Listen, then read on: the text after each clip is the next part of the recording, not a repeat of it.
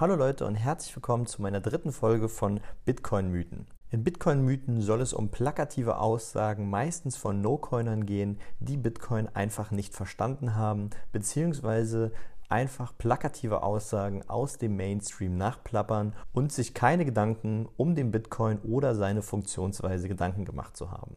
Viel Spaß beim Video.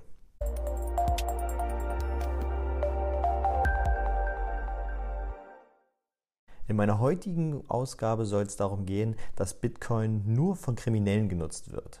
Es ist nämlich so, dass einige Leute wirklich die Gedanken im Kopf haben, dass alle Nutzer von Bitcoin Bitcoin sich nur kaufen, um zum Beispiel illegale Waffen oder Drogen oder Auftragsmörder im Darknet zu bestellen. Und das ist natürlich kompletter Humbug.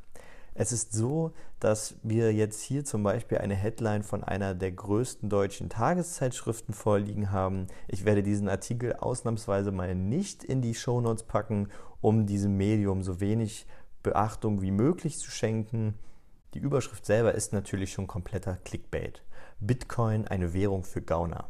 Kryptowährung ist seit Beginn ihres Bestehens ein beliebtes Mittel, um Geld zu waschen oder zu veruntreuen dass jetzt hier zum Beispiel auch ein Wort fehlt, weil Kryptowährung ist seit Beginn, ist natürlich kein korrektes Deutsch. Dem möchte ich gar keine Beachtung schenken ähm, ist natürlich die erste Aussage natürlich schon kompletter Schwachsinn. Weil ja, Bitcoin kann natürlich verwendet werden, um zum Beispiel kriminelle Aktivitäten zu fördern, aber muss es ja natürlich nicht. Es ist ein sehr, sehr kleiner Prozentsatz. Wenn man das Ganze sogar noch weiterdenkt, ist Bitcoin sogar eine sehr schlechte Zahlungsoption für einen Drogendealer. Der Drogendealer, der im Darknet zum Beispiel Cannabis verkauft, nimmt jetzt eine gewisse Menge in Bitcoin ein wenn er jetzt zum Beispiel seinen Lieferanten, wo er ja die Drogen herbekommt, gar nicht in Bitcoin bezahlen kann, beziehungsweise sein ganzes Umfeld, seinen teuren Lebensstil gar nicht in Bitcoin bezahlen kann, muss er diese Bitcoin ja wieder veräußern. Das heißt, er muss sich an eine Börse wenden und wenn er jetzt zum Beispiel in den USA oder in Europa lebt, dann muss er diesem KYC, also Know Your Customer, zu Deutsch Kenne dein Kundenprinzip folgen. Er muss sich dann komplett identifizieren, also muss er sein Personal Personalausweis zu einer zentralen Instanz schicken und würde er jetzt zum Beispiel ein, sagen wir jetzt mal, Nettogehalt von 2.000 bis 3.000 Euro im Monat bekommen, aber dann für 20.000 bis 30.000 Euro Bitcoin verkaufen, dann wäre das sehr, sehr, sehr auffällig und würde sogar den Justizvollzugsbehörden aufgrund der Blockchain, da ja alles konserviert ist auf der Blockchain, sogar noch genug Beweise liefern, um ihn zum Beispiel anzuklagen bzw. zu verurteilen weil die meisten Leute, die dann raushauen, dass Bitcoin von Kriminellen benutzt werden, denen ist gar nicht bewusst, dass alles auf der Blockchain gespeichert ist. Sie denken wahrscheinlich sogar, dass Bitcoin anonym ist und dass Bitcoin eben nicht anonym ist, haben wir in der ersten Folge Bitcoin-Mythen geklärt. Ich habe die ganzen anderen Folgen auch wieder in der Infobox verlinkt. Wenn man jetzt zum Beispiel einfach mal auf einer Suchmaschine deines Vertrauens Geldwäscheskandal eingibt, dann werdet ihr sehen, dass in diesem Schlagwort Geldwäscheskandal sehr, sehr viele Fälle auftreten, wo Banken involviert sind. Also Geldhäuser, die normalerweise das Bargeld verwahren sollen, die normalerweise durchreguliert sind und die eigentlich keinerlei kriminellen Aktivitäten verfolgen sollten. Aber ihr werdet sehen, dass ihr sehr, sehr viele Fälle seht, wo zum Beispiel hier 200 Milliarden von einer dänischen Bank in Estland gewaschen wurde. Hier zum Beispiel haben wir auch einen Fall aus den USA, wo es sogar um Billionen Geschäfte von Banken geht, die illegale Aktivitäten betrieben haben. Und wenn man jetzt zum Beispiel nochmal den Fall von den 200 Milliarden, die hier von der dänischen Bank, also einem einzigen Geldinstitut, gewaschen wurden, dann entspricht das ja fast der kompletten Bitcoin-Marktkapitalisierung. Bitcoin hat aktuell einen Market Cap von 253 Milliarden. Wenn man das jetzt überträgt auf die Aussage, dass Bitcoin von Kriminellen benutzt wird, plakativ gesagt auch einfach nur komplett lächerlich diese Aussage.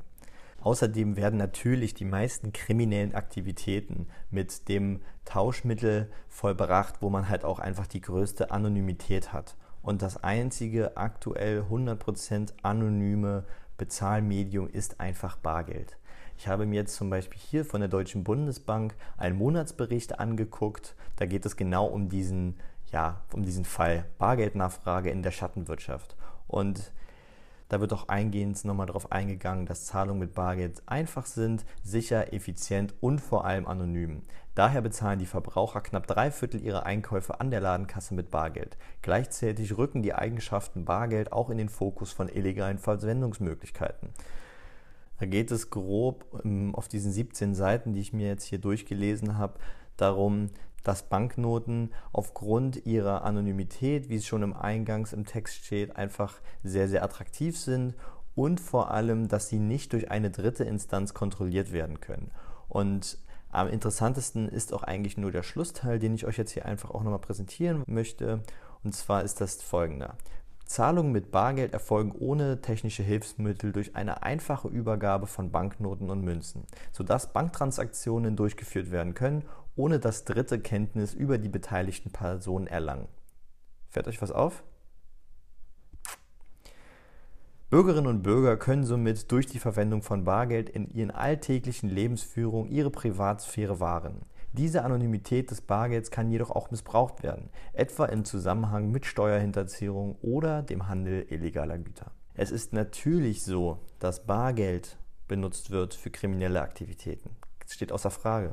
Es ist natürlich so, dass Bitcoin benutzt wird für kriminelle Aktivitäten. Auch das steht außer Frage. Aber nur weil ein Bruchteil dieses Mediums benutzt wird, um kriminelle Aktivitäten durchzusetzen, heißt es ja nicht, dass das auch alle Leute tun, die jetzt Bargeld halten zum Beispiel. Bargeld wird ja auch immer mehr von der Politik verschrien und es wird ja immer mehr gegen das Bargeld auch argumentiert. Aber ich finde gerade die Anonymität, also die Privatsphäre, sollte ein Bürgerrecht sein. Man sollte das Recht haben, anonym Zahlungen durchführen zu können. Weil ein Überwachungsstaat, wie es zum Beispiel jetzt auch das CBDC, also das Central Bank Digital Currency, vorantreiben wollen, denke ich, ist einfach der falsche Schritt, um das Vertrauen der Bürger auf Privatsphäre zu stärken. Deswegen finde ich diesen Teil auch so passend, weil Bargeld und Bitcoin verbindet einfach, dass es einfach keine dritte Instanz gibt, dem man jetzt vertrauen muss, um einen Deal abschließen zu können. Wenn ich zum Beispiel mit meinen Bitcoin etwas kaufen möchte, das heißt einen Tausch eingehe mit einer anderen Person, die mir dafür etwas gibt, dann interessiert das nur mich und die andere Partei. Wenn ich zum Beispiel mit meinem Bitcoin etwas kaufen möchte. Das heißt, ich gebe jemand anderem meine Bitcoin, der sie auch akzeptiert, und er gibt mir dann seine Ware. Ist ja erstmal nur das Ding von mir bzw. von der anderen Partei. Da hat kein Staat etwas zu sagen.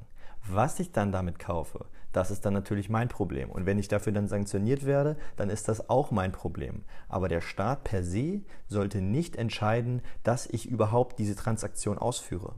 Nicht das Medium, also Bargeld oder Bitcoin ist das Problem, sondern das Individuum, das über das Medium verfügt. Damit belasse ich es auch bei dieser heutigen Episode. Ich hoffe, ich konnte euch einen kleinen Denkanstoß verpassen. Ich wünsche euch auf jeden Fall ein angenehmes Wochenende und bis bald. Tschüss.